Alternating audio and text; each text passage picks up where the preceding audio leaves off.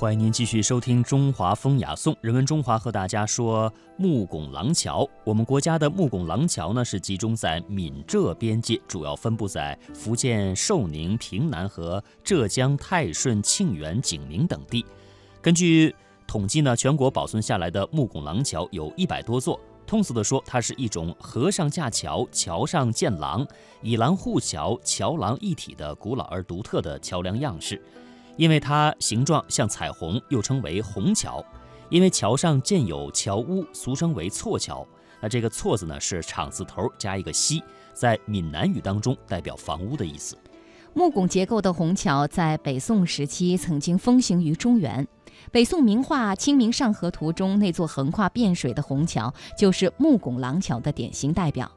自从北宋覆亡以后，与干枯淤死的汴河河道一起被历史的尘埃湮灭，九百多年以后，却在闽浙山区一带被重新发现。中国科学技术史称廊桥在中国桥梁史上为中国有之，对福建的廊屋桥评价为闽桥中桥梁。甲天下，嗯，闽中桥梁甲天下，没错，在福建啊，这个桥梁是非常的有名的。那么在温州泰顺的群峰叠翠之间呢，唐宋明清留下来的三十多座古廊桥，被誉为世界桥梁的活化石。木拱廊桥以它巧妙优美的结构造型，再现了《清明上河图》的虹桥形象，被誉为中国瑰宝。然而不幸的是，在二零一六年九月，百年一遇的洪水倾泻而下，短短一个半小时内，国宝级的廊桥薛宅桥、文兴桥等在大水当中轰然倒塌，许多乡民陪着廊桥生活了一辈子。这一幕的发生让他们扼腕痛惜。蓝振成老人一直默默守护着文兴桥，从三十四岁年轻力壮的小伙子到六十五岁发鬓斑白的老者。一场洪水让一切戛然梦碎，蓝振成心里不是滋味，只想多搜集一些残留下来的完好瓦片，这是他现在唯一能做的了。在他心中，文兴桥并没有消失，一定会有重生的那天。人们的愿望出奇一致，那就是不能让百年廊桥成为一梦。在当地政府的号召下，一场全民救桥的行动迅速展开。乡民们迫不及待地走出家门，搜寻廊桥构件，哪怕木构件重达八九百斤，也要戮力同心。那这几座被誉为中国瑰宝的木拱廊桥，到底有什么样的建筑特点？蓝振成老人又是如何搜集材料恢复廊桥的呢？我们一起来聆听下面的故事。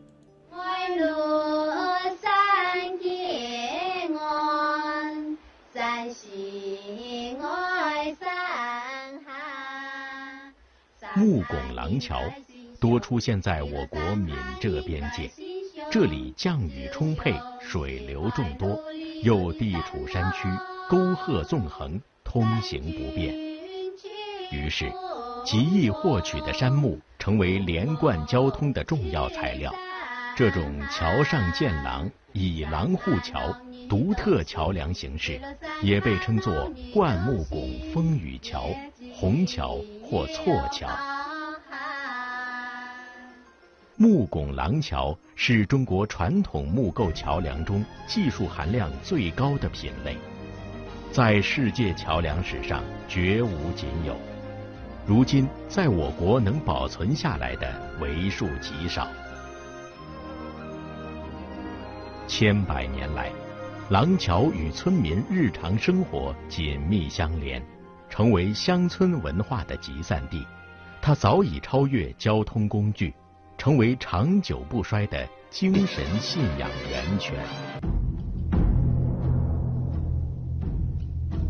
廊桥因水而毁，当然也能因水而生。乡民共同出资建造和守护，给廊桥带来恒久的生命。文兴桥。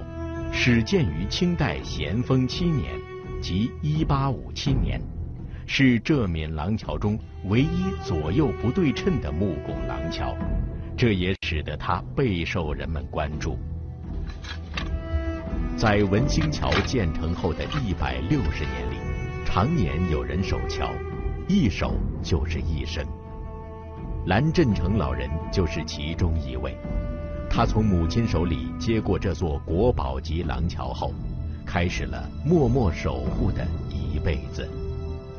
从三十四岁年轻力壮的小伙子，守到六十五岁发鬓斑白的老者，他孤身一人，以桥上设摊、耕作养殖等方式为生。他守着清贫，守着心中的那一份承诺。过过年在这里过，我妈妈都回去的时候，我都在这里过。老婆不娶乔当老婆了吗？没有了，我我都在这里玩。文兴桥被冲毁后，南振成开始搜集残留下来的完好瓦片，这是他现在唯一能做的。他相信，文兴桥不会消失。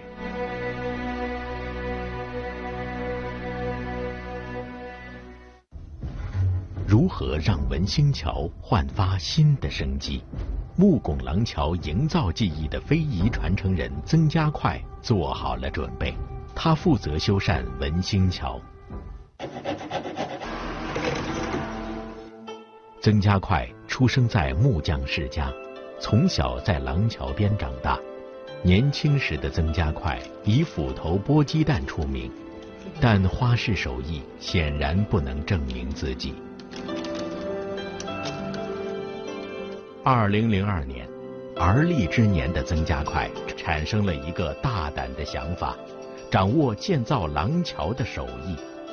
为了重现上千年的营造技艺，他爬坡下沟，踏遍泰顺境内所有的古廊桥，获得了第一手的数据。